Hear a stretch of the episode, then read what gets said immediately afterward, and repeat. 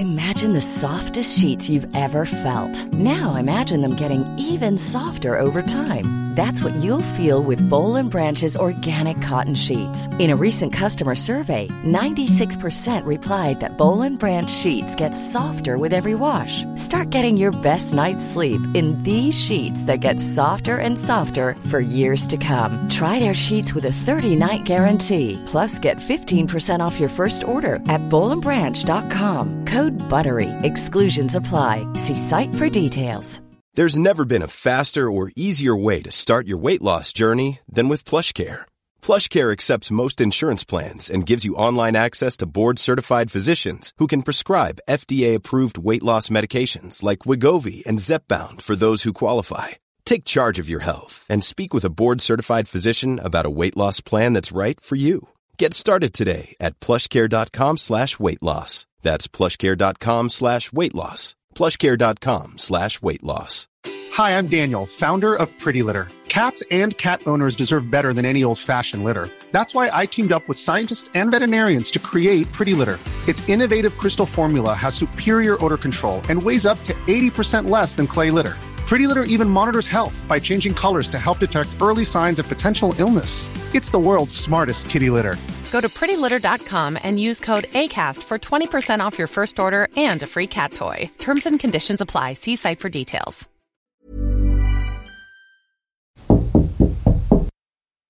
Podcast is the new radio.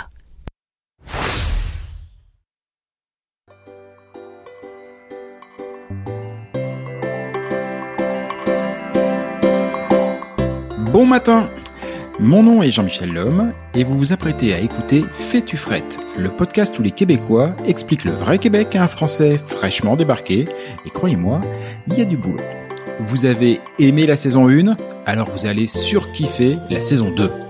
Car cette année, en plus de continuer à explorer la société, la culture et plus globalement le quotidien de la vie au Québec, je me fais fort de vous faire aussi découvrir des personnalités d'ici. Après tout, je le dis souvent, je ne suis pas venu ici pour le Québec, je suis venu pour les Québécois. Et franchement, je suis pas déçu, vous ne le serez pas non plus, parce que célébrités ou illustres anonymes, artistes ou entrepreneurs, aidants ou activistes, il y a ici pléthore de gens absolument incroyables. Vous allez voir, elle va être franchement bien cette deuxième saison. Et sinon, quoi de neuf? Bah, pas grand chose, si ce n'est que depuis quelques mois, il y a une marmotte qui squatte sous le cabinet de mon jardin. Fais-tu frette, saison 2, on ouvre les micros. Bonne émission.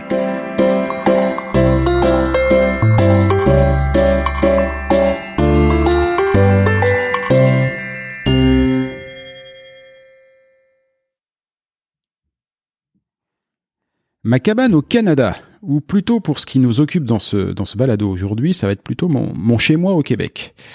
Parce que voyez-vous, quand on décide de partir vivre à l'étranger, on est prêt à faire, mais alors plein de concessions et avoir notre vie complètement bouleversée. Plein de concessions, plein de bouleversements. Sauf qu'avoir un toit au-dessus de la tête, c'est juste non négociable. Alors du coup, du coup, et oui, pour trouver un logement, c'est la mission prioritaire de tout nouvel arrivant euh, dès qu'il dès qu'il met les pieds ici à, à l'aéroport. Et pour ça, il faut trouver quelqu'un qui va nous aider parce que vous allez voir qu'on comprend pas forcément euh, tout grand chose. J'ai donc invité aujourd'hui Gabriel Danjou. Salut Gabriel. Bonjour, ça va bien? Bien et toi? Ben oui, ça va bien. Alors Gabriel, je te présente un tout petit peu pour les gens qui nous écoutent. Tu es, et tu me dis si je dis des bêtises, hein, parce que a priori je vais en dire deux trois aujourd'hui. Euh, tu es courtière en immobilier sur la rive sud de Montréal. Euh, tu es l'une des courtières les plus performantes, bravo bravo, Merci. du réseau Remax. Et accessoirement, tu es la courtière qui a accompagné toute notre petite famille pour trouver son logement ici sur la rive sud. Merci encore, on est très heureux, c'est absolument super. Ça fut un plaisir. Euh, la toute première question que j'aimerais te poser, parce que pour quelqu'un comme moi qui vient euh, bah, d'une autre culture, Mhm. la question va poser sur ton sur, sur ton statut. Euh, C'est-à-dire, parmi les choses qui nous surprennent ici, qu'on ne voit que dans les films ou dans les séries, tu vois, c'est l'extrême personnification de ton métier. Je m'explique. Tu es arrivé tout à l'heure à la maison pour cet enregistrement, j'ai vu ta voiture.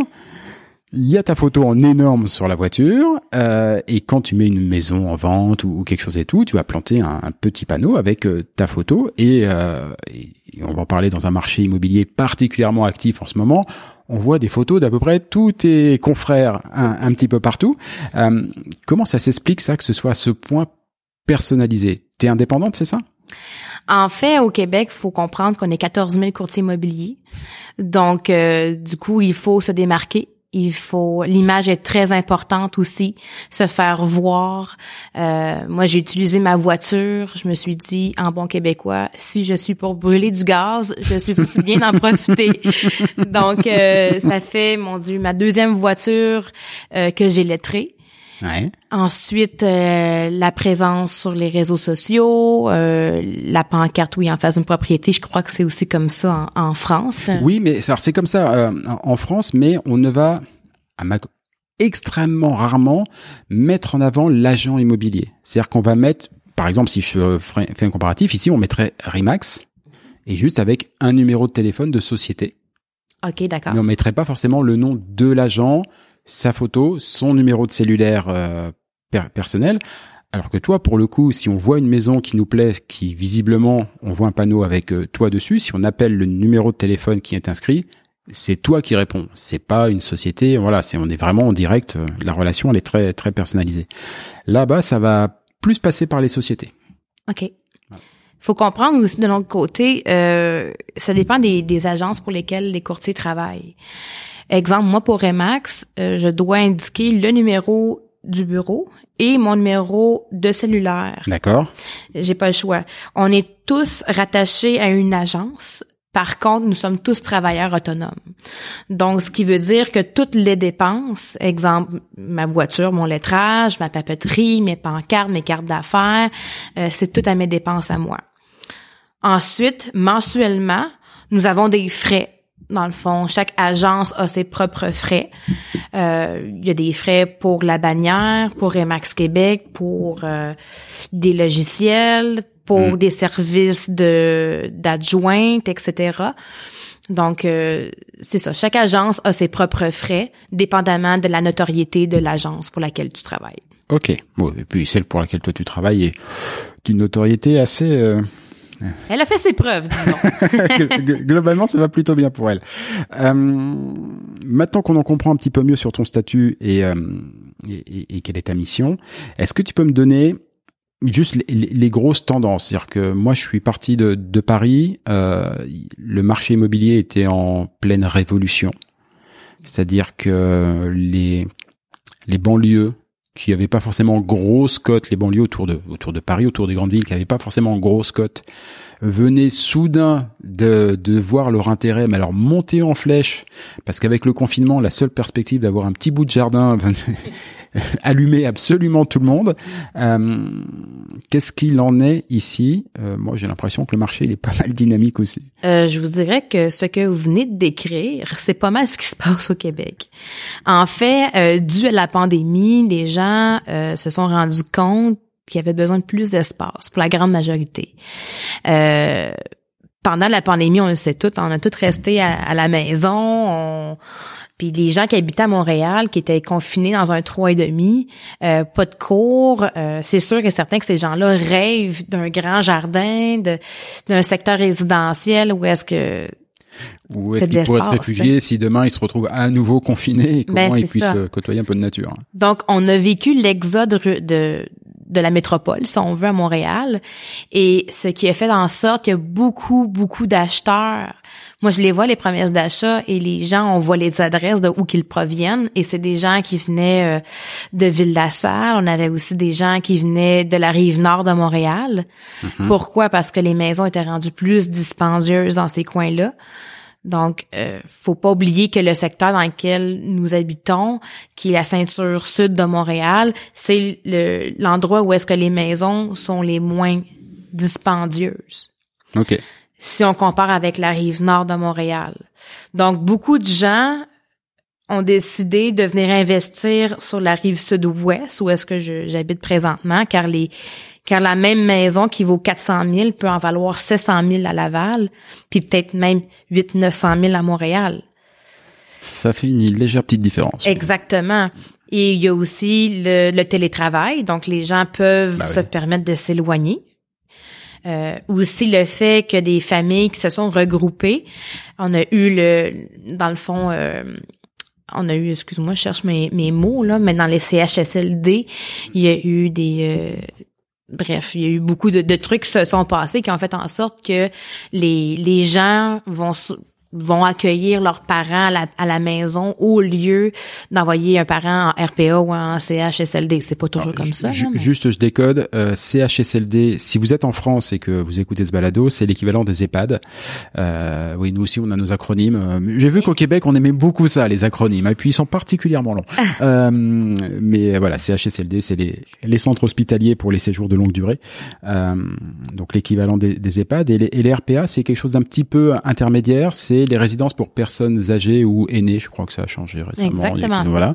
Euh, où là, on a encore une certaine, euh, les personnes âgées ont, qui, qui vont une certaine autonomie, une certaine, euh, une, une, certaine liberté, ne sont pas forcément trop contraints par des, par des soins, mais euh, mais ils ont quand même un environnement qui leur est un, un, un, petit peu plus adapté. Et effectivement, en CHSLD ici, il y a eu deux trois trucs un peu un peu pas glamour, notamment le CHSLD. Mais disons qu'il y, y, a un manque. Puis au niveau du gouvernement, euh, je sais qu'on est en train de se pencher sur la question. Le plus gros problème, c'est qu'il manque d'employés. Euh, au, Québec, il manque énormément d'employés et ça, c'est dans tous les facteurs, tout dans les dans tous les métiers, si on veut, du Québec, il manque d'employés, il manque de, de main-d'œuvre. Mais en santé, c'est quand même primordial. On a besoin d'avoir un réseau. Et euh, ce qui a trait de préposés aux bénéficiaires, infirmières, médecins, il y a une très grosse pénurie. Si vous voulez venir vivre au Québec, hmm. vous avez votre place.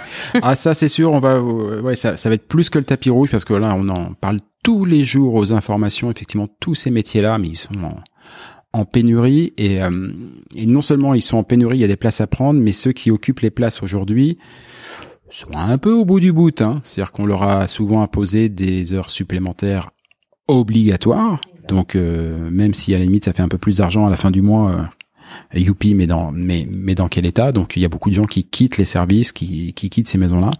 Et effectivement, je vois pour en revenir au CHSLD, pas mal de gens aussi qui avaient de la, de la famille en CHSLD ou qui envisageaient de mettre de la famille en CHSLD au bout d'un moment donné, qui se commence un peu à se reposer la question de savoir est-ce que ça vaudrait pas mieux d'avoir une maison peut-être un petit peu plus grande, de faire un ou deux aménagements, mais de garder ses, ses anciens avec soi à la maison comme ça pouvait se faire un petit peu un petit peu dans le temps quoi. On a vu tellement d'histoires d'horreur que c'est certain, moi je me mets à leur place, si ça avait été mes parents dans cette situation-là, ben j'aurais fait quelque chose. Tu, peux pas tu peux pas rester les yeux fermés là-dessus, là. ça c'est sûr.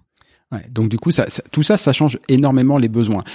Tu, nous as parlé de, de bah, du phénomène.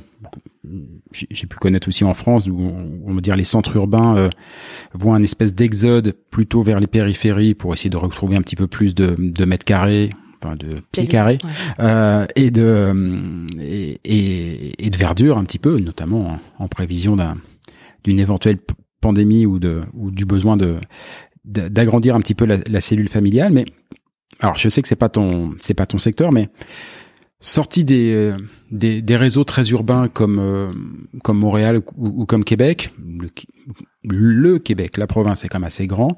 Est-ce que la la hausse immobilière qu'on observe, elle est à peu près partout sur toute la province ou c'est vraiment concentré sur les gros centres urbains?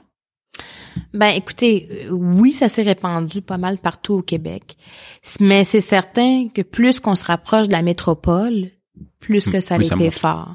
On a vécu un marché de surenchère, ce qui veut dire que plusieurs personnes faisaient des offres sur la même propriété. Ça, j'ai prévu de t'en parler parce que c'est un truc, ça m'a, ça, ouais, ça m'a complètement halluciné ici. Il faut pas oublier que euh, les gens vivent dans le moment présent. Donc, pendant la pandémie, les gens se disaient, ben, je veux plus d'espace. Je veux une cour, je veux plus de chambres, je veux plus d'espace. Euh, donc, il était, il était prêt, les gens, à faire le, le, changement. Mais les gens se disent toujours, je veux pas trop m'éloigner parce que s'il faut que je retourne au travail euh, quand la pandémie va terminer, je veux pas trop m'éloigner. Mmh. Donc, c'est sûr que les villes qui sont en périphérie des, de Québec, de, de Montréal, c'est les villes qui ont été le plus touchées par les surenchères. Encore là, les gens qui habitaient sur la rive sud, sur la rive nord, voulaient avoir un chalet. Donc, qu'est-ce qui s'est passé? C'est que les régions aussi ont eu beaucoup d'engouement. Ils ont eu beaucoup de demandes. Et euh, il y a aussi des gens qui ont pris leur retraite plus tôt, dû à la pandémie. Ouais. Euh, des fois, les gens veulent pas faire euh, de concessions avec leur travail. Ils disent, ben, tant qu'à ça, il me reste deux ans à travailler. Ben, Allez hop. allez hop, je prends ma retraite. Donc, ces gens-là ont peut-être déménagé à 5, 6, 7, 8 heures d'ici. Donc, euh, Ouais, forcément, ça crée, euh, ça, crée du changement. Tu viens de parler d'un phénomène, donc je veux, Oui. on, on va l'ab- l'aborder tout de suite. La surenchère.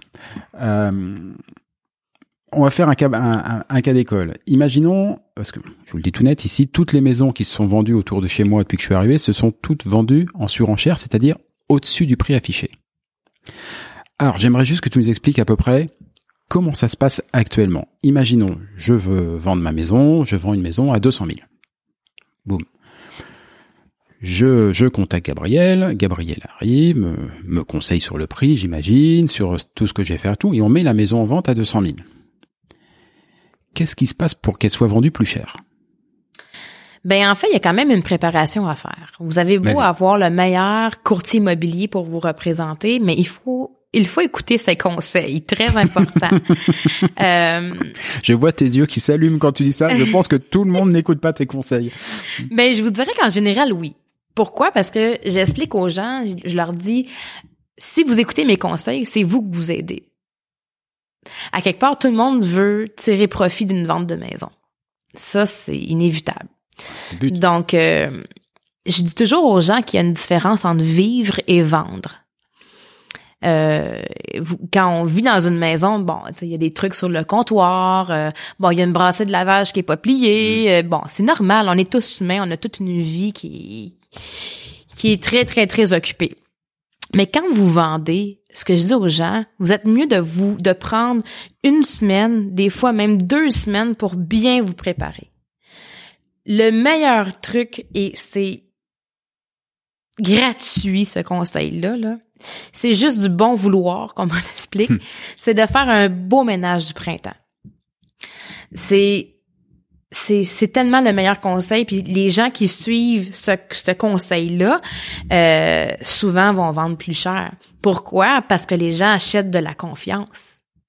Quand vous achetez un véhicule, quand est-ce que le, le véhicule est en bordel à l'intérieur? Jamais. Donc là, les gens vont acheter une maison, une propriété qui vaut 10, des fois même 20 fois plus qu'une valeur d'un véhicule. Pourquoi qu'elle serait pas magnifique, propre et éclatante? Il faut, c'est, c'est, ça coûte rien, ça coûte du vouloir, comme que je dis. Bon, ok, on a suivi tes conseils, la maison est nickel, elle est rutilante, mais alors c'est quoi ça donc les surenchères? Ensuite, euh, dans le marché actuel, il y a beaucoup d'acheteurs. On dit qu'il y a à peu près 10 acheteurs pour une propriété. Ça, c'est qu'est-ce qui se passe en ce moment. Donc, euh, faut aussi permettre euh, une, une bonne collaboration avec les courtiers collaborateurs qui représentent un acheteur, Mhm. ainsi que les clients euh, qui veulent, euh, ben, des acheteurs tout court. Donc, il faut faire une belle plage horaire pour permettre à tout le monde de visiter la propriété. Ok, Ensuite, c'est c'est quand même assez fréquent, euh, on établit une journée spécifique avec les vendeurs pour présenter les offres d'achat. Parce que dans le fond, c'est sûr que le vendeur veut avoir le maximum pour sa maison. ça c'est logique. hein. Ça, c'est c'est très logique. L'acheteur veut avoir le temps de la visiter aussi. Ça aussi, c'est logique. Donc, si tu veux avoir le maximum pour ta propriété, comme je disais, une bonne préparation, bien remplir la papeterie, dans le fond, faire une bonne déclaration du vendeur pour divulguer tous les points de la maison, qu'ils soient positifs ou négatifs, il faut informer son acheteur. Ensuite, faire la plage horaire des visites. Et ensuite, regarder les offres avec le courtier et décider laquelle que les meilleures conditions, le meilleur prix et euh, les meilleures dates pour vous. Ok, donc si je me mets en, dans la position de l'acheteur éventuel, et tu me dis si je me si, si dis des bêtises, l'acheteur éventuel, donc j'ai visité une maison qui me plaît, cette maison est à 200 000. Mais toi, imaginons que tu es mon, mon, mon, courtier, est-ce que c'est comme ça que ça se passe? À savoir, tu me dis, écoute Jean-Michel, en ce moment, toi cette maison-là, tout le monde va se l'arracher parce qu'elle est pas forcément à son bon prix Est-ce qu'elle est belle Elle a bien été rangée, tout ça et tout. Des acheteurs partout, il va y avoir des visites toute la journée. Je te conseille de faire une offre au-dessus du prix. Comment est-ce qu'on en arrive? Ce que je veux comprendre, c'est comment est-ce qu'on en arrive à une maison qui, est positionnée hein, sur un prix, à dire non, moi je vais faire une offre au-dessus du prix. Je pourquoi je te pose la question et pourquoi j'insiste? Parce que j'ai acheté plusieurs maisons dans, dans, dans, ma vie, enfin fait pas mal de transactions immobilières, et j'ai jamais vu ça de ma vie mais jamais. Alors c'est vrai que c'était d'autres marchés. C'est toujours l'inverse d'ailleurs. En général, nous, en France en tout cas, on a la légère tendance, les, vendeurs ont une légère tendance à, on va dire, volontairement surestimer leur prix de vente pour dire, de toute façon, on va toujours me proposer un petit peu moins parce qu'on veut mhm. toujours négocier un peu, donc je vendrai à peu près au prix, au, prix voulu. Mais jamais personne imagine qu'il va pouvoir vendre au-dessus du prix qu'il a demandé. Quoi. Écoute, euh, si je recule, si je recule, excuse-moi, de trois ans, Mettons qu'on se met en 2018. Supposons que ta maison vaut 700 000 dollars. Ben, moi, ce que j'aurais fait, je l'aurais affiché à 715 000 dollars pour se garder une marge de négociation de 10, 15, 20 000 dollars. OK, c'est exactement le même. Ça, c'est en 2018. Bon. Pandémie arrive, 2020, 2021, c'est la folie. Donc, ce qu'on fait, on la met à un prix selon les comparables, oui, effectivement. Mais après ça, c'est l'offre et la demande. J'ai 10 acheteurs. Donc, les gens visitent la propriété et à chaque fois que j'ai la confirmation d'une offre d'achat, parce qu'on doit collaborer entre nous, les courtiers. Donc, si un courtier me dit, Gabriel, euh, mon client va remplir une offre d'achat, parfait. J'ai le devoir, en tant que courtier, d'informer tous les courtiers. Ah oui. Oui. Pas du contenu, mais comme quoi j'ai une offre d'achat. J'en ai une deuxième. Cher courtier, nous sommes rendus à deux offres d'achat. Trois, quatre, cinq, bon. Et c'est ça qui peut emmener du coup les, les courtiers restants à se dire, OK, vu qu'il y a déjà plusieurs offres d'achat, il faut qu'on soit les mieux disants et on va peut-être faire passer au-dessus du prix demandé. Ben comment ça commence? C'est sûr et certain. Mettons, euh, on visite une maison ensemble, Jean-Michel, puis euh, tu me dis Gabriel, combien est-ce que je devrais offrir? Moi, sachant qu'il n'y a aucune offre de déposer encore, moi, ce que je vais te proposer, offre le prix demandé. OK. Normal. OK? Euh, parce qu'il faut pas oublier aussi que le vendeur s'attend souvent à avoir des excellentes offres. OK? T'arrives pas dans un marché actuel puis dis, ben, je t'offre 20 000, 30 000 de moins que... Non, c'est fini. Si la maison est, récente sur le marché, tu, tu peux pas faire ça. OK? Donc, et par après, si moi, je suis informée qu'on est rendu à deux, trois, quatre offres. À ce moment-là, je t'appelle et je te demande, veux-tu bonifier ton offre? Avant l'acceptation, vous avez le droit de bonifier.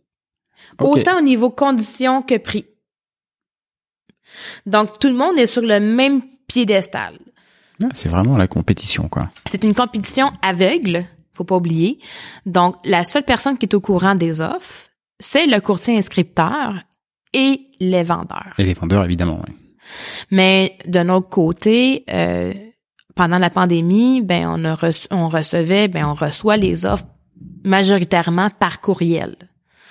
Donc, euh, on ouvre les offres toutes en même temps, ça c'est sûr et certain. Puis moi, avec mes vendeurs, j'analyse. Des fois, c'est pas c'est pas juste une question de prix. C'est une question de dire OK, est-ce que les inclusions vous conviennent? Est-ce que les dates inscrites vous conviennent? Inclusion? C'est quoi une inclusion? Une inclusion, euh, c'est les inclus dans la vente. D'accord. Donc, si vous tu inclure ton frigo, ben tu l'écris, puis c'est ça. Ouais, donc tous ces détails-là, les, les, les, modalités de paiement aussi, j'imagine, qui peuvent. Euh, qui euh, modalité de paiement, est-ce que l'acheteur a été chercher une préapprobation auprès de son institution mmh. financière? Très important. Euh, faut toujours, ça c'est le message est pour les acheteurs, c'est très important en passant. Euh, quand dès le moment que vous décidez euh, d'entamer des procédures pour acheter une propriété, il faut aller chercher une préapprobation, préapprobation sur papier. Pourquoi? Faut que tu te dises que le vendeur ne te connaît pas. Et il te fait pas confiance. T'as beau faire un gros salaire ou, vice versa ou, pas, euh, le vendeur ne te connaît pas il sait pas c'est quoi tes habitudes de vie, il sait pas si tu es un fan d'auto que tu as 10 autos que tu es encore sur prêt. Euh, c'est important d'aller chercher une préapprobation pour montrer au vendeur, regarde, ta maison vaut 700 000 et je suis éligible pour un prêt de 700 000. Ça démontre du sérieux. Puis aussi, ben, quand tu vas aller chercher une approbation pour une maison au final, tu vas avoir fait la moitié du boulot Hmm. car la banque elle a besoin de certains papiers pour t'octroyer un prêt, c'est normal. Normal. Un beau sourire ne suffit pas. Ils sont, ils sont pas drôles, Non. ces banquiers. hein. C'est pas tes amis. Euh, super, je comprends mieux le phénomène de la, de la surenchère qui du coup est plus un phénomène, on va dire, conjoncturel Mhm. que euh, que vraiment quelque chose propre euh, pro- propre au Québec. C'est, c'est plus clair. Euh, pour continuer l'émission, j'aimerais bien que tu tu tu tu, tu m'aides de, pour mieux comprendre le verbatim, les, les les mots qui sont aussi utilisés parce que parce que c'est pas les mêmes mots. Il y a des choses c'est différent. Oui. Euh, par exemple, tu vois, chez, chez chez moi, enfin dans mon ancien chez moi, parce que maintenant mon, mon chez moi est ici au Québec, mais dans mon ancien chez moi, euh, on loue des on loue des appartements, euh, voilà. Ici, on loue des condos. Condo. Voilà. Donc euh, voilà, cherchez pas un appartement, ça se trouve pas. On trouve ici des condos. Et quand on cherche des condos, vous comptez ici pas comme chez nous non plus. Ici, c'est que des demi. Des condos trois et demi, deux et demi, un et demi. Alors moi, je sais toujours, j'ai toujours pas compris ce qu'était la demi pièce, mais La salle de bain. la salle de bain c'est une demi pièce. Voilà. Oui, je sais pas pourquoi, mais non, mais le pire c'est que c'est une c'est une très bonne question. Puis non, je sais pas pourquoi demi, mais pourquoi on dit demi? Pourquoi on dit Ben oui. pas euh, deux chambres, salon cuisine, salle de bain voilà. C'est, c'est, c'est, euh, voilà, c'est, moi, c'est vrai que les, les premières fois quand je regardais les annonces, hein, quand on était ensemble, je, je comprenais pas les, euh, les répartitions des, des pièces. Et c'est pareil ici. Tu me dis si je me trompe encore. Euh, quand on dit un trois et demi, on est bien sur un trois pièces plus salle de bain, mais toutes les pièces sont comptées. Oui. En France, par exemple, on va pas compter la cuisine. Ah, pour vrai? Eh oui, si on te dit un deux pièces, par exemple, ça ne compte pas la salle de bain, ça ne compte pas la, ça, ça, ça ne compte pas la cuisine. On va considérer que des pièces dites à vivre. Donc ça va être chambre, salon. Ça peut éventuellement être un salon, salle à manger qu'on compte comme deux pièces. Euh, deux chambres si directement t'as pas de, t'as juste un couloir ou quelque chose. Mais la cuisine n'est pas c'est- en gros, on part du principe que ça va de soi Ok. t'as forcément une cuisine. Donc en gros, on l'enlève du scope euh, et, on, et on parle que du reste. Donc c'est pour ça que le, le, le français, je sais pas trop comment c'est en Belgique euh, et en Suisse pour les autres francophones qui viendraient ici. Mais quand, quand on regarde les annonces euh, au, au départ, faut, faut venir faire attention à ce que on voit un trois et demi par exemple, et on va se dire oh là c'est trop grand pour ce que pour Ouais, ce dont j'ai pour, pour ce dont j'ai besoin. Et en fait non, c'est pas trop grand parce que un trois et demi c'est grosso modo un salon, une cuisine et une chambre. Euh, voilà donc il faut Je vais faire une parenthèse. vas-y. C'est sûr que pour un, un Européen, euh, tout est trop gros ici. tu sais, quand on dit think big, Oui. euh, tout est tout est gros ici. On- les voitures sont plus grosses, euh, les maisons sont plus grandes. Les voitures sont pas plus grosses. Les Ah voitures sont énormes. Ok. C'est des paquebots. on aime l'espace, on aime, écoute, euh, puis moi je trouve ça fascinant quand je vais en Europe. Dans le fond, je me rends compte qu'on est tellement matérialiste en Amérique, mais c'est- la publicité, c'est comme ça qu'on a été élevé. Euh, quand je vais en Europe, je me dis mon Dieu, c'est vrai que c'est pas nécessaire d'avoir trop grand, c'est c'est pas là que que tu vas aller rechercher. Je sais pas. Oui, mais c'est aussi très adapté. euh, euh, c'est euh, très adapté euh, à, à la configuration presque géographique du pays. Euh, par exemple, euh, ma fille, euh, ch- chers auditeurs, vous allez tout connaître de ma vie personnelle. Euh, ma fille est retournée en France il y a, y a, y a pas très longtemps avec euh, avec son ami québécois qui ne connaissait pas euh, Paris et, et la France et tout et et lui, naturellement, il aurait voulu louer pour se déplacer une grosse voiture comme on a ici. Hein. Il a, il a, il a un pick-up euh, et il a très très vite compris que ça allait juste pas être possible. Outre le fait qu'il y en a pas énormément, c'est surtout que je défie quiconque de circuler dans Paris avec un pick-up. Euh, les rues sont, enfin, les rues parisiennes, par exemple. Pour la plupart, je parle pas du périphérique, mais elles ont été conçues pour des charrettes tirées Ouais, par des chevaux. Euh, elles n'ont pas été conçues pour des énormes, euh, ces énormes voitures comme ça, Euh, parce que c'est un vieux pays. Voilà, il y a des routes très tortueuses euh, qui tournent dans tous les sens. Ici, on voit bien, comme aux États-Unis, qu'on est sur un pays beaucoup plus jeune Oui. et aussi beaucoup plus vaste. Donc, l'espace n'est pas un problème, D'ailleurs, moi je le vois ici, euh, par exemple, on a alors il y a, il y a souvent des demi sous-sols, effectivement, mais après il y a un étage. C'est assez rare de trouver des maisons à multiples étages. Euh, la dernière maison où j'étais sur Paris, elle était répartie sur trois étages parce que grosso modo le mètre carré au sol est tellement hors de prix que dès que t'en as réussi à en choper 10, tu montes plein d'étages dessus pour essayer d'avoir euh, à peu près le nombre de pièces qu'il qui, qu'il te faut parce qu'on est très très contraint. Ici, on voit bien que l'espace est pas un souci. On le voit aussi sur les routes. Les routes sont super larges. Il y a des autoroutes de partout. Au minimum, il y a quatre voies. Enfin, c'est puis sur chacune des voies, on pourrait presque passer à deux. Enfin, à deux voitures européennes, hein, j'entends, parce Ouais. que pas des voitures d'ici. Euh, mais c'est vrai que la, le, le contraste est très surprenant. Je discute beaucoup avec des Québécois, bah, comme toi, qui me disent quand ils arrivent à Paris, mais c'est quoi vos toutes, toutes, toutes petites voitures Oui. avec votre petite tasse à café? Euh, voilà. Et ici, c'est sûr que la tasse à café, elle fait un demi-litre et euh, la voiture, euh, bah, la voiture, elle est absolument gigantesque. Quoi. Et d'ailleurs, on trouve beaucoup de voitures ici, même de marques européennes, qui ne sont pas vendues en Europe. Ah oui. Ouais, par exemple, euh, BMW fait ici le, si je dis pas de bêtises, le X7. Oui. Qui est, voilà. Le X7, à ma connaissance, n'est pas vendu en Europe. Ça s'arrête au X5. Mais les Ils ont pas construit les routes encore. Bah oui. Ça, c'est parfait, là. Donc, euh, donc, donc, donc ça, c'est plutôt bien. Mais c'est vrai que tout est grand ici. Hein, tout, tout est grand. Euh, après, il y a des, il y a des petits particularismes que je connaissais pas non plus. Et euh, on, on retrouve beaucoup ici de salles familiales dans les maisons. Oui. Quand on est dans, dans les maisons. C'est un salon de sous-sol. Voilà. C'est tout. Mais du coup, on se retrouve avec des, avec des maisons qui sont pas forcément toutes, on va dire, gigantesques, mais dans lesquelles il y a deux salons à deux étages différents. Mhm. C'est étonnant. Pour moi, c'est étonnant. Ben écoutez, euh, c'est sûr et certain qu'ici, euh, ben. C'est sûr, plus que tu as de l'espace, plus tu accumules des choses. Donc, euh, oui, ça arrive des fois que tu as même deux salons sur le même étage. Euh, Il y a des gens, qu'est-ce qu'ils vont faire? C'est qu'ils vont faire une, un milieu salle de jeu pour les enfants, puis un milieu salon euh, euh, pour euh, la famille, en fait, là, si on veut. Là. Mais euh, on aime beaucoup l'espace. Donc, en résumé, non, c'est... Mais c'est souvent dans les maisons que j'ai pu euh, que, que j'ai pu voir, et j'ai eu l'impression, et donc dans les maisons, hein, souvent il y a, y a ces deux pièces là, il y a le il y a le salon principal qui est à qui est pro- proche de l'entrée, et sur le demi sous-sol, parce que les maisons sont à demi enterrées, on retrouve souvent des chambres au demi sous-sol et tout. Il y a souvent cette salle familiale. Et euh, le constat, c'est que j'avais l'impression que c'était vraiment la salle à vivre. C'est celle dans laquelle on retrouvait le poste de télévision, souvent celle dans laquelle on retrouvait la, le foyer, la cheminée, Mhm. Euh, alors que le salon de rez-de-chaussée, euh, lui, était plus un salon, j'allais dire, de réception. On trouvait simplement des, des canapés, une table basse et de quoi recevoir et, et discuter avec des amis, mais souvent je trouvais pas de télévision. Souvent, je trouvais pas de foyer ou de choses comme ça. Euh, plus quelque chose de l'ordre de d'apparat. Et, euh, et, et c'est très étonnant parce que dans ma conception à moi, qui est forcément très européenne, c'est exactement l'inverse. Et pour ne rien te cacher, ici à la maison que tu connais bien, parce que c'est grâce à toi qu'on l'a trouvé, Oui. euh, on a une salle familiale. On n'arrive toujours pas à l'utiliser.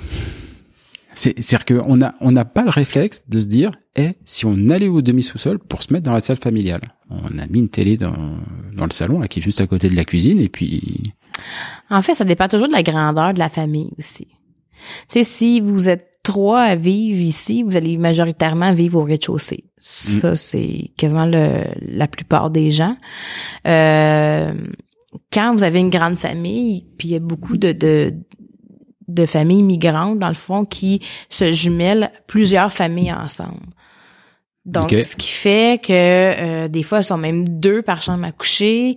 Puis les gens vivent en harmonie. C'est c'est comme ça qu'ils ont été élevés, c'est comme ça qu'ils vivent. Donc la maison est utilisée à son plein potentiel. Mais c'est sûr que si vous êtes trois personnes, ben vous allez vous allez sûrement vivre au rez-de-chaussée. Oui, c'est une idée d'aller se faire un feu au sous-sol, une journée d'hiver, changer de- d'ambiance, ça peut être une bonne idée. Donc, euh, oui, parce que ici en hiver, je ne sais pas si vous le savez, chers auditeurs, mais il fait légèrement froid. Euh, donc faire, faire, faire du feu, ça peut être pas mal. Mais il faut, faut, faut trouver les plaisirs euh, à l'hiver. Moi, j'étais une personne qui aimait pas l'hiver. Puis, Ah oui? euh, non, j'aimais pas. Ben, tu sais, c'est sûr, euh, tempête de neige, oui, ça peut être plaisant, mais rendu à mon âge, si je veux, veux pas, je me suis trouvé une passion, faire du ski. Euh, je me suis toute rééquipée en ski cette année. Ski de fond ou ski alpin? Alpin. Ah, Bien. Donc, euh, faut, faut s'organiser pour aimer l'hiver. Faut se trouver des activités, aller prendre des marches, aller. euh, il y a plein de sentiers ici. On en a des arbres ici, à n'en plus finir. Euh, il y a des centres euh, comme nous, exemple à Châteauguay, il y a le centre Fernand Séguin. On peut faire l'observation des oiseaux. Il y a une piste pour faire du ski de fond. Euh, il y a, il y a beaucoup de choses au Québec qui font en sorte que tu peux l'apprécier l'hiver. Ouais, on sort un peu du domaine de l'immobilier, mais je suis, je suis assez d'accord. Moi, l'hiver est assez euh, est, euh, est vraiment assez plaisant déjà parce que c'est un vrai hiver et euh, pour moi qui viens de France où on a, je trouve un, un petit peu perdu le le fil des saisons. Alors, dire, c'est c'est comme ça, hein, réchauffement climatique, euh, tout, tout ce qu'on veut imaginer, mais ici on retrouve des vraies saisons. Alors certes, l'hiver est un poil long.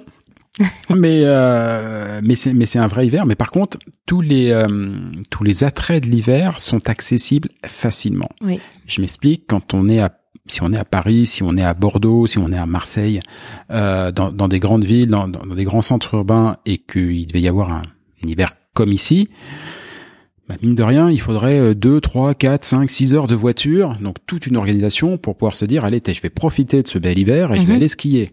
Euh, moi ici, toujours euh, sur, sur, sur la rive sud, euh, j'ai envie de me dire, t'es, j'irai bien skier en fin de journée.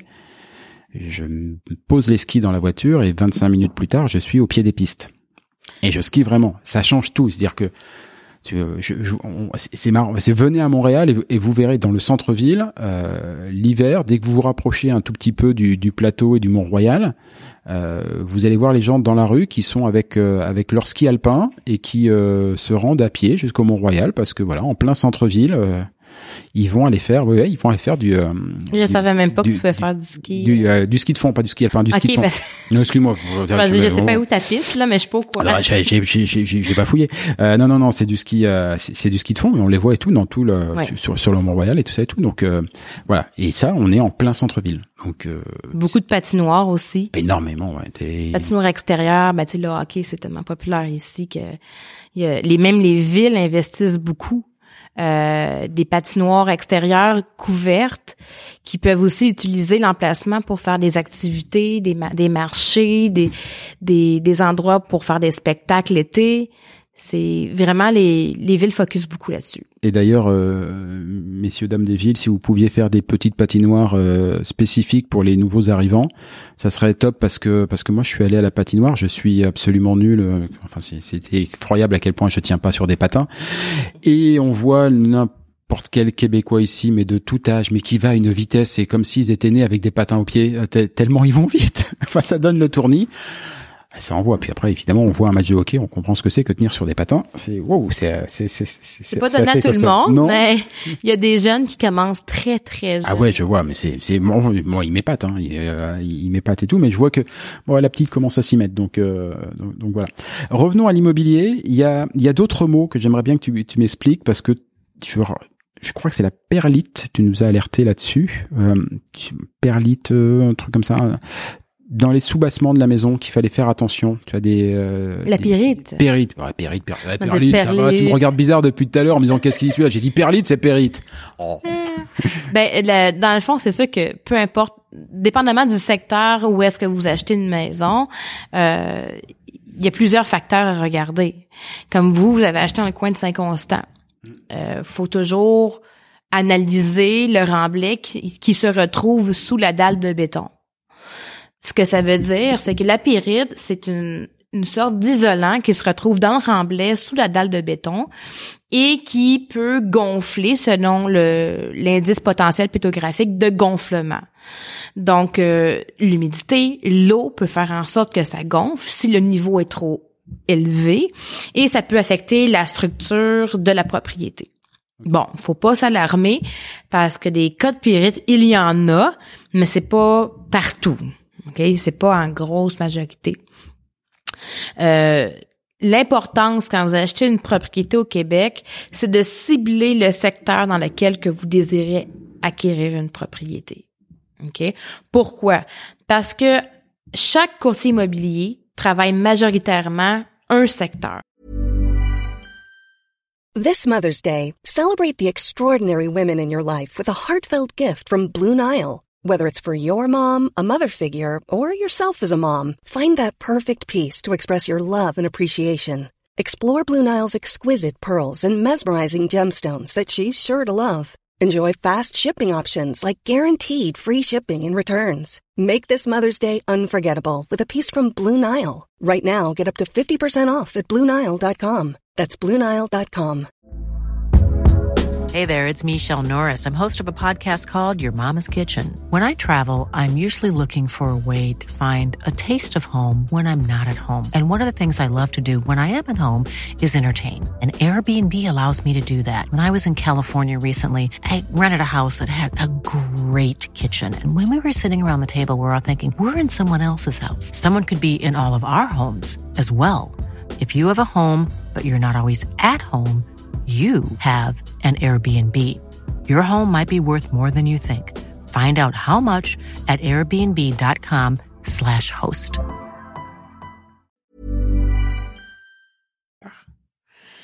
Ce qui fait en sorte que le courtier immobilier devient, entre guillemets, spécialiste de sa région.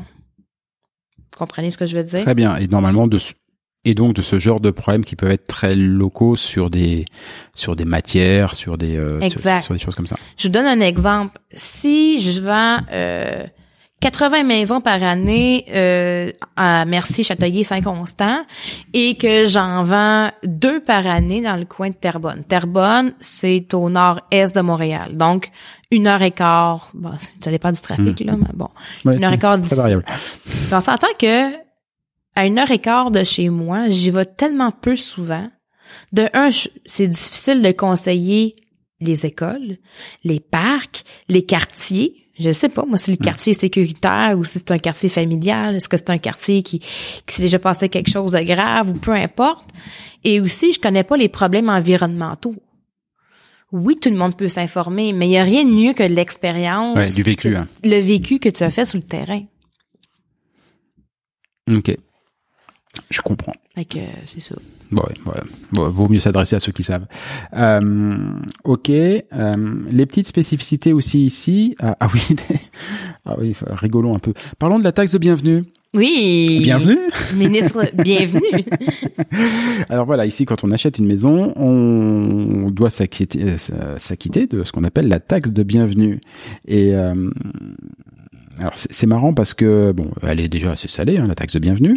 Donc euh, voilà. Et puis je me suis dit, ils ont de l'humour quand même parce que là, voilà, il y a une taxe à l'achat, ils appellent ça une taxe de, de bienvenue. C'est- un peu concasse. Et en fait, rien à voir avec le mot bienvenue. Exactement, c'est ça le pire. C'est parce que c'est Le ministre bienvenu. Dans le milieu des, nom, années 70, euh, il y a un, ministre qui a eu le- une merveilleuse idée de- d'exiger une taxe de bienvenue aux gens qui déménageaient d'une propriété. En fait, qui achetaient une propriété, c'est ça que je veux dire. ça. Et ce, même si vous déménagez dans la même ville. C'est ça qui est effrayant. C'est ça qui est dingue. C'est absolument dingue. Donc, euh, si t'achètes, si tu déménages ici, puis t'achètes la propriété voisine, tu vas te retrouver peut-être à payer 5 000, 4 000, dépendamment du prix d'achat. Donc très important de l'avoir provisionné avant, en tout cas de l'avoir euh, pensé, parce que ça fait partie des coûts que qui euh, qu'on va devoir payer très rapidement. Il y a la maison qu'on Ouais. achète, la propriété, mais il y a aussi cette taxe de bienvenue. Et... En fait, la taxe de bienvenue, un- le calcul euh, peut se faire sur Internet parce que ça dépend du des braquettes. euh, dans le fond, de 0 à 50 000 dollars, il y a un frais. Après ça, et ainsi de suite. Et c'est le montant, c'est basé sur le montant le plus cher entre l'évaluation municipale et le prix payé. Com- Comment t'es parfaite, tu fais exactement le lien, la transition sur la question suivante, sur l'évaluation municipale. Ah boy. OK. Mais euh, bref, euh, les gens ont six mois dès le moment qu'ils reçoivent. Dans le fond, excuse-moi, je recommence. La ville envoie aux nouveaux propriétaires l'état de compte de la taxe de mutation, c'est le Mhm. qu'on appelle, dans les six mois suivant l'acte notarié, la publication registre foncier. Et quand vous recevez l'état de compte, vous avez 30 jours pour acquitter en entier la facture. Sympa, bienvenue. Bienvenue!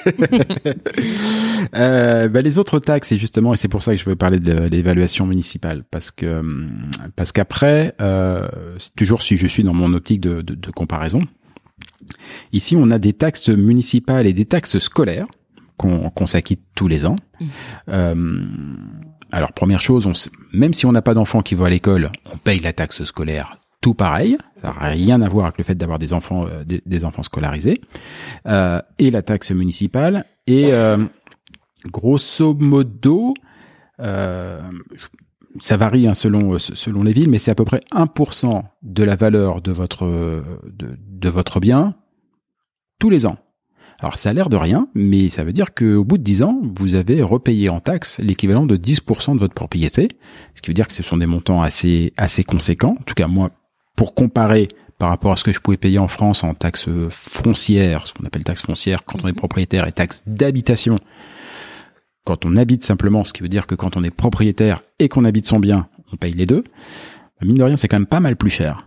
Euh, pas, pas mal plus cher ici. Et tout ceci se base sur une évaluation municipale. Et j'ai découvert ça dans toutes les notes que tu m'avais, euh, que tu nous avais présentées Oui. pour choisir les, les- les maisons. Il y avait les prix des maisons qui étaient demandés par les vendeurs, mais il y avait l'évaluation municipale. Ici, toutes les maisons, tous les biens ont une évaluation municipale. Oui, effectivement. Euh, en fait, on appelle euh, on appelle ça un rôle triennal. Euh, la ville mandate une firme d'évaluation pour venir évaluer euh, les propriétés de la ville. En fait, euh, pour faire une histoire courte, la ville va, mettons, si vous avez un secteur de 1000 propriétés, l'évaluateur va aller voir en général peut-être une centaine de maisons. J'y vais à peu près là, et va faire une statistique pour émettre un montant dans le secteur. C'est ça, chaque propriété a sa valeur municipale. C'est par rapport au terrain et au bâtiment. Ça, c'est inévitable. Et euh, à chaque trois ans, ce montant-là est réévalué par une firme d'évaluation. Ok. Il y a aussi un truc et tu me dis là aussi si je me si je me trompe, mais euh, dès qu'on va faire la moindre intervention a priori sur la maison, mais vraiment la moindre, il faut demander une euh, un permis Mhm. à, à- à la ville euh, parce que ça leur permet de euh, aussi entre autres de déjà toucher un peu d'argent quand on demande un permis parce que c'est c'est payant, pas grand chose, mais c'est payant, euh, et éventuellement de réévaluer la taxe municipale si la maison a été valorisée pour quelque chose. Alors ça s'entend si on fait des toujours pour dans mon optique de comparaison, ça s'entend pour des pour des travaux majeurs. Par exemple, je décide de rajouter un étage à la maison, je rajoute 100 mètres carrés de maison, je comprends qu'elle vaut beaucoup plus cher Mhm. et que la taxe municipale soit soit, associée. Mais exemple qui m'a euh, surpris, euh, dans, dans dans la maison où on est, on a une piscine en extérieur qui est une piscine hors sol, euh, et on a dû la remplacer. On l'a remplacée par sa petite sœur jumelle, même taille, même dimension, tout pareil, rien de rien de neuf. Euh, mais pour ça, alors que c'est juste, euh, ça change rien. On remplace juste quelque chose qui ne marche plus parce qu'en l'occurrence, euh, elle était rouillée euh, par quelque chose qui n'est pas rouillé, qui est neuf. Euh, et ben, il faut demander une autorisation municipale. Et moi, c'est, et, effectivement, dès que je vois des, des, des petites choses, je vais sur le site internet, je me rends compte qu'il y a énormément d'autorisations municipales à demander pour justement que cette évaluation municipale soit toujours, euh, excuse-moi pour l'anglicisme, up to date, Ouais. euh, mais vraiment, voilà, vraiment à jour.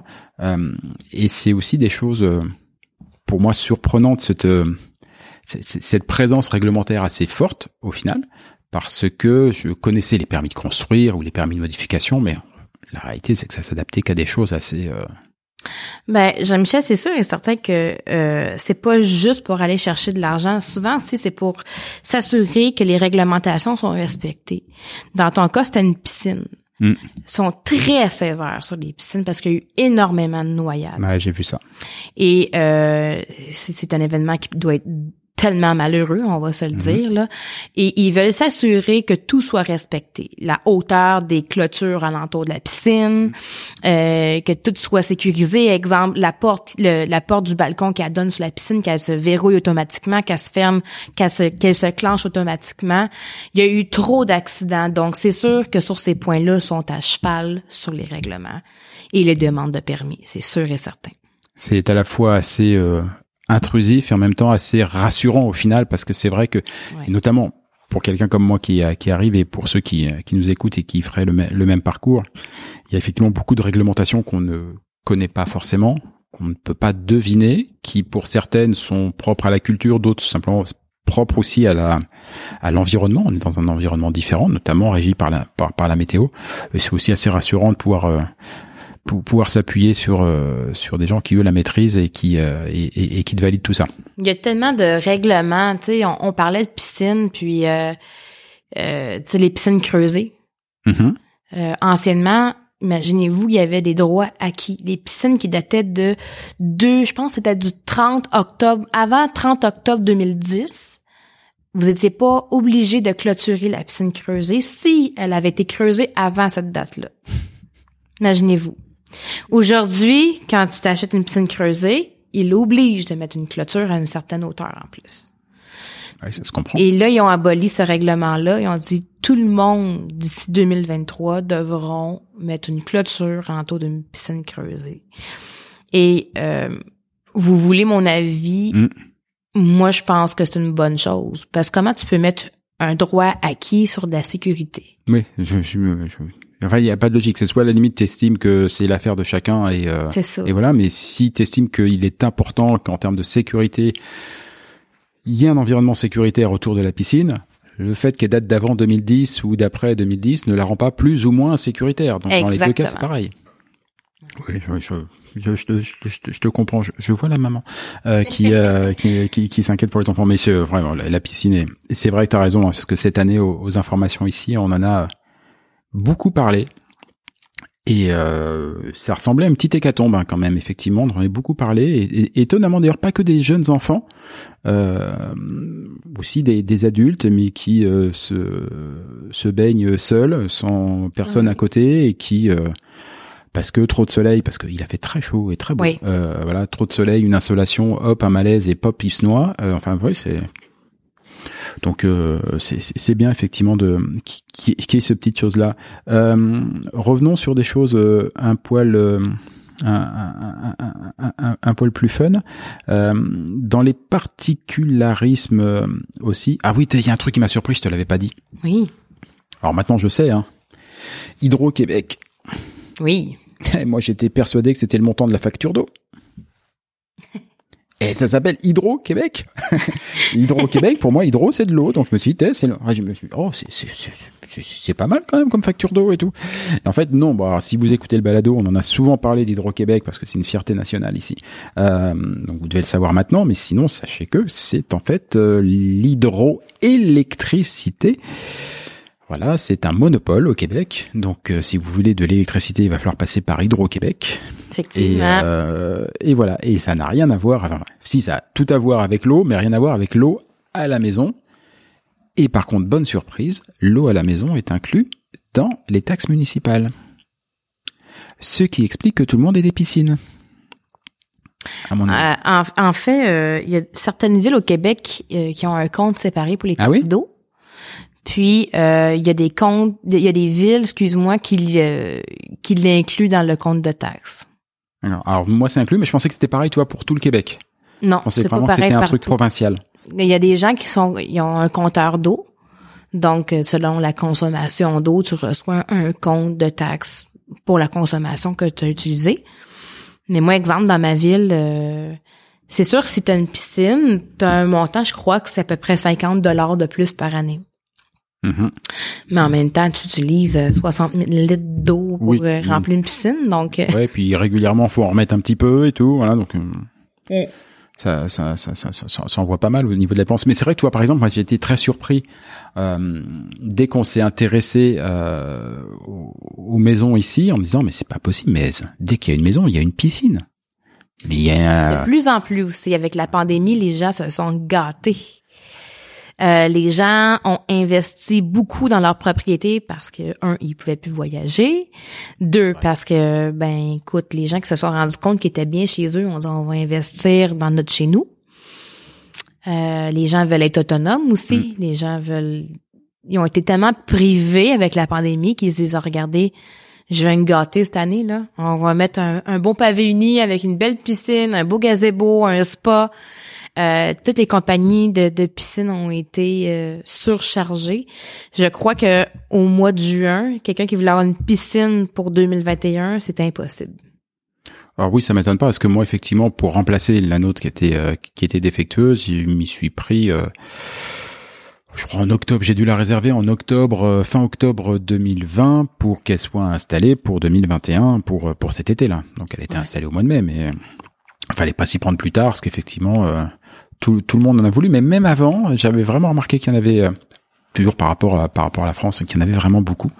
et je me suis dit après, bah le fait que entre guillemets l'eau soit si peu chère puisque inclut une légère surtaxe euh, et tout pouvait être euh, pouvait être un élément d'explication parce que parce que sinon si on doit simplement faire euh, tourner un compteur d'eau enfin moi je sais que mais c'est sûr que ça a une incidence c'est certain parce que je me suis déjà fait dire par par un client qui venait pas du Québec. Il me dit, euh, il me dit, je comprends pas pourquoi vous avez des piscines au Québec. Votre été dure en moyenne deux, trois mois par année. Mais, il a raison. C'est vrai que c'est très, très surprenant au début. C'est vrai. C'est vrai, sauf que Écoute, c'est vrai que l'eau, ça, ça, ça coûte, ça coûte rien ici. Bah les plus grandes réserves d'eau du monde sont au Québec, hein, donc forcément, ça aide un peu.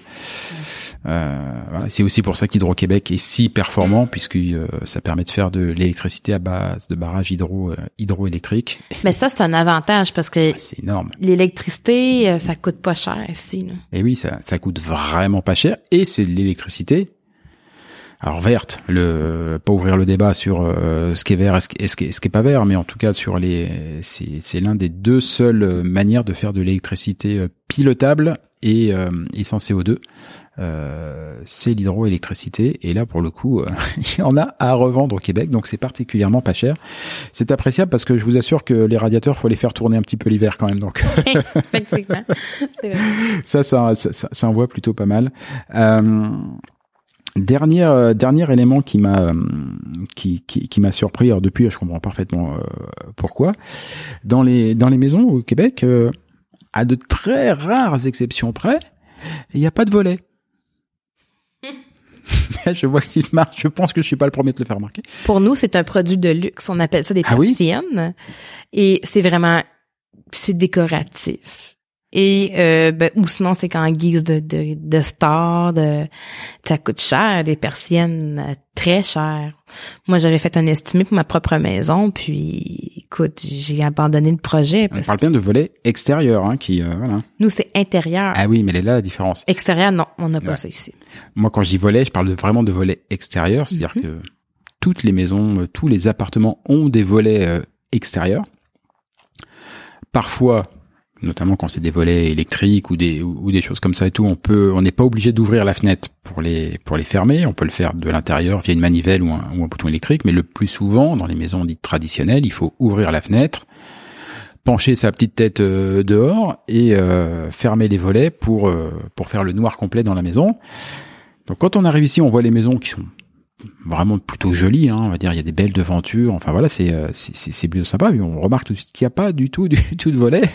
Et je vous assure que quand vous serez sorti euh, deux fois pour sortir les poubelles en plein hiver et qu'il fait moins 17, vous comprendrez pourquoi il n'y a pas de volet parce que faire le tour de la maison tous les soirs pour fermer les volets, ça va juste pas être possible quoi.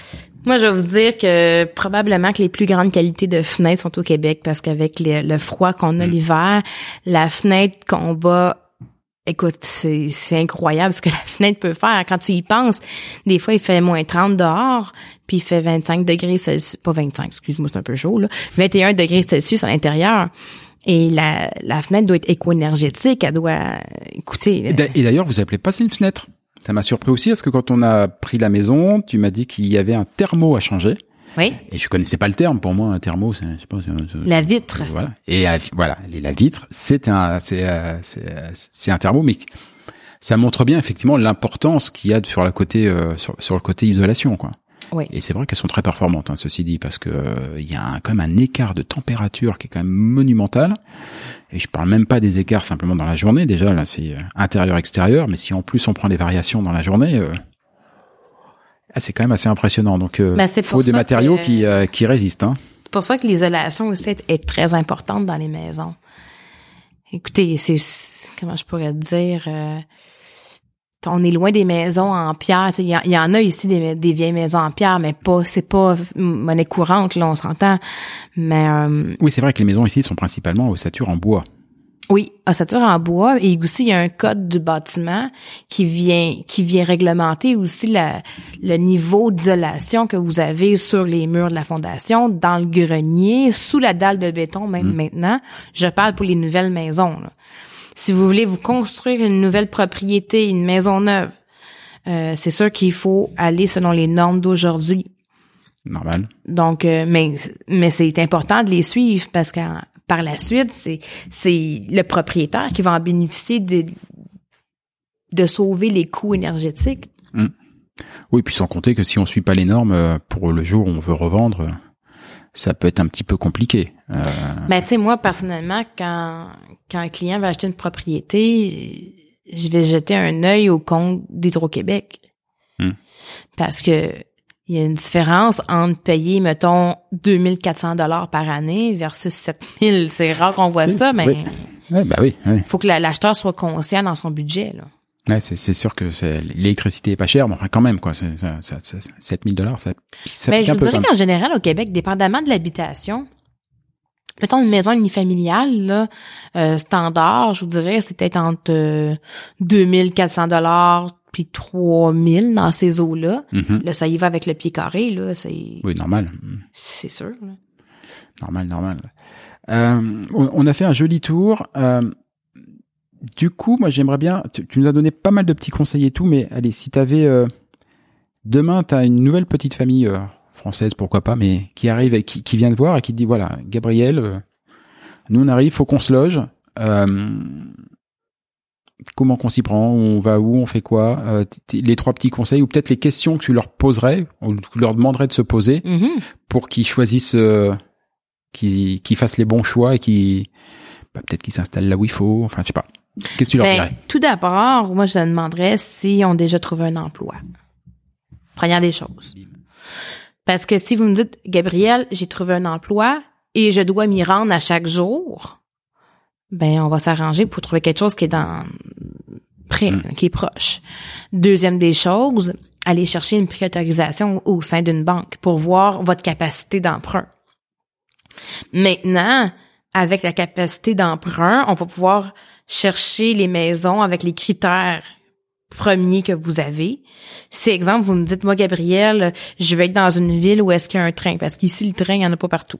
Ça, Oui, je les vous transports en commun, ça fera, est- ça fera l'objet d'une autre émission, mais effectivement, les transports en commun, c'est voilà. c'est, c'est, c'est pas aussi évolué, puis on a hâte que ça avance, ça va Ouais, venir. Il y a du taf. Euh, je regarde aussi, euh, euh, je vous donne un exemple, euh, les écoles francophones, il y a, a pas de problème, mais les écoles anglophones au Québec, c'est pas toutes les villes qui ont des écoles anglophones. Donc, si j'ai une famille euh, qui me dit, moi, mes, mes enfants vont rester euh, à l'école anglophone ou ils vont à l'université en, en anglais, mais y, il y a plusieurs critères qui vont faire en sorte que je vais aller sélectionner une ville plus qu'une autre. Puis aussi, il y a les activités. Si vous me dites, OK, mes enfants, euh, euh, je sais pas moi, euh, ben je pense pas qu'ils vont jouer au hockey s'ils arrivent. Ben, ils peuvent jouer au hockey. Hein. il y en a plein d'autres qui jouent au hockey. Ben oui. Euh, bref, c'est d'y aller vraiment avec les critères premiers des gens. Euh, puis si vous me dites, écoutez Gabriel, je veux une maison de deux étages avec trois chambres sur le même étage, avec un grand, avec un terrain d'une telle grandeur, ben si c'est impossible, si ça se trouve pas cette maison-là dans le quartier que vous désirez, c'est à moi de vous le dire aussi. C'est- pas moi qui va inventer une propriété à vendre avec vos besoins exacts. Faut que je la trouve, mais faut que ça soit réaliste aussi. Oui, ben, oui, ben, c'est sûr. C'est, c'est évident. Fait que euh, il y a une grosse discussion à faire. Puis je l'ai fait souvent avec des gens qui viennent de l'extérieur. Puis justement, c'est, c'est bien parce que je peux leur expliquer euh, la mentalité, la vision des gens d'ici, qu'est-ce qui pourrait être bon avec eux. C'est déjà assez difficile, je crois, puis tu vas le, le confirmer, de, de plonger dans un univers que tu connais pas. Donc, euh, tu sais, je pense que c'est bien de faire confiance à quelqu'un puis de dire, ben garde, moi je le connais ce secteur-là, puis je sais que tu vas être bien avec ta famille. Je pense que c'est, tu cherches une sécurité quand tu, déjà que tu changes ton élément, c'est important de faire confiance à quelqu'un. Du coup, ce que je vais faire, c'est que en commentaire de ce balado et sur le site internet, je vais mettre tes, tes coordonnées à toi. C'est gentil. Voilà. Comme ça, si les gens veulent s'installer sur euh, Châteauguay, Saint-Constant, euh, Mercier, Ville-Mercier. Ville-Mercier. Ma ville natale. Voilà. Ah, ah, ah. Euh, dans, dans tout ce coin-là, euh, s'il y a quelqu'un que vous devez appeler, bah, c'est Gabriel. Donc vous aurez ses coordonnées et surtout, euh, bah voilà, voyez, elle commencera par vous poser des questions pour que vous puissiez bien identifier votre projet et que vous ayez, ben, comme nous, voilà, parce que je vais faire un peu sa publicité, mais comme nous, la chance d'être d'être bien installé dans une maison qui vous correspond et dans un quartier qui euh, qui vous va bien, dans lequel vous vous sentirez bien, puisque quitte à tout remettre en cause en partant à l'aventure à l'autre côté du monde, autant que vous vous sentiez bien dans votre petit chez vous. Gabriel, je te remercie énormément d'être venu à ce micro. Ben, ça me fait vraiment plaisir de t'avoir revu. Je suis contente de voir que tu es heureux dans ta maison avec ta famille. Ouais, puis t'as vu, puis ça fait un super studio. On, te l'avait pas mis au départ dans le cahier des charges en disant il nous faut un studio d'enregistrement, mais finalement, tu vois, le, le salon fait office de... On s'adapte à tout. je mets toutes tes coordonnées sur le site et puis euh, et puis voilà, si vous avez des questions à lui poser, euh, contactez-la directement et puis nous on se revoit bientôt. Ben, avec plaisir. À bientôt. Ciao Bye ciao. bye. Et voilà, Fais-tu frette, c'est fini pour aujourd'hui. Si vous êtes arrivé jusque-là, bravo, vous avez vraiment toute mon admiration. Mais bon, c'est probablement parce que cela vous a plu au moins un petit peu. Ou que vous êtes alors complètement maso. Ah, par défaut, j'opte quand même pour la première hypothèse. On va dire que c'est mon côté optimiste. Alors s'il vous plaît, rendez-moi service. Partagez ce podcast, parlez-en à vos amis, abonnez-vous et surtout, surtout, donnez-lui une note. Alors juste pour info, même si ce programme reste évidemment très perfectible, inutile de mettre un 3 ou un 4 sur 5. Au royaume d'Apple et consorts, il n'y a que le 5 sur 5 qui compte. Eh oui, c'est le jeu ma pauvre Lucette. Alors je compte sur vous. Pour le reste, vous trouverez tous les liens, les références vers les livres, les spectacles, les programmes et que sais-je dont on a pu parler au cours de cette émission et même ceux dont on n'a pas parlé mais qui me semblent intéressants. Tout ça, vous le trouverez dans le descriptif, dans les commentaires de ce podcast ou bien alors sur notre site internet fétufrette.com. Sur ce même site, vous avez d'ores et déjà la possibilité de vous inscrire à l'indispensable newsletter hebdomadaire que nous vous préparons et qui sera lancé très prochainement. Et j'y annoncerai les prochaines émissions et partagerai avec vous des articles, des infos, des bons plans qui pourraient bien nourrir votre curiosité à propos du Québec. Enfin justement, puisque vous êtes curieux, je suis sûr que vous avez des questions, des suggestions, que vous aimeriez qu'on traite tel ou tel sujet. Eh ben, je ne demande qu'à vous lire. Envoyez-moi un courriel. Oui, oui, oui, j'ai bien dit courriel. Envoyez-moi un courriel à l'adresse suivante. Fais-tu frette En un seul mot, tout attaché, sans espace, sans tirer ou quoi que ce soit. Donc, fais-tu frette à commercial. Ah oui, oui, oui j'ai oublié aussi. Ici, on ne dit pas at ou arrobase, on dit à commercial. gmail.com. Bah, j'avoue, c'était pas très clair tout ça. On récapépète depuis le début, vous allez voir, c'est très simple. Fais-tu frette F-A-I-S-T-U-F-R-E-2-T-E à commercial gmail.com. Pas compliqué. Vous vous souvenez qu'au tout début de cette émission, je vous ai dit qu'au Québec, on ne disait pas bonjour, mais bon matin. Et pour cause. Car ici, pour se dire au revoir, on se souhaite de passer un bonjour. Alors bonjour à tous et à tantôt.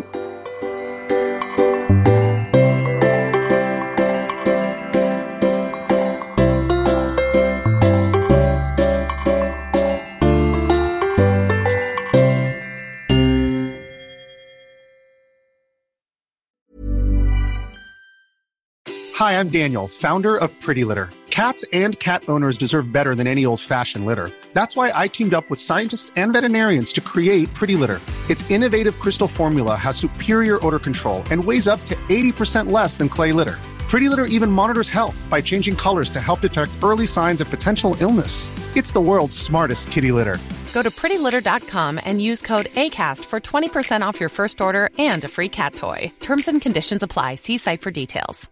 Hey, it's Paige DeSorbo from Giggly Squad. High quality fashion without the price tag. Say hello to Quince.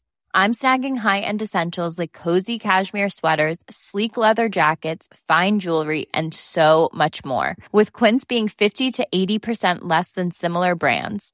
And they partner with factories that prioritize safe, ethical, and responsible manufacturing. I love that. Luxury quality within reach. Go to quince.com slash style to get free shipping and 365 day returns on your next order. Quince.com slash style. Hi, I'm Daniel, founder of Pretty Litter. Did you know cats tend to hide symptoms of sickness and pain? I learned this the hard way after losing my cat, Gingy. So I created Pretty Litter, a health monitoring litter that helps detect early signs of illness by changing colors, saving you money and potentially your cat's life. Pretty Litter is veterinarian developed, and it's the easiest way to keep tabs on your fur baby's health right at home. Go to prettylitter.com and use code ACAST for 20% off your first order and a free cat toy. Terms and conditions apply. See site for details.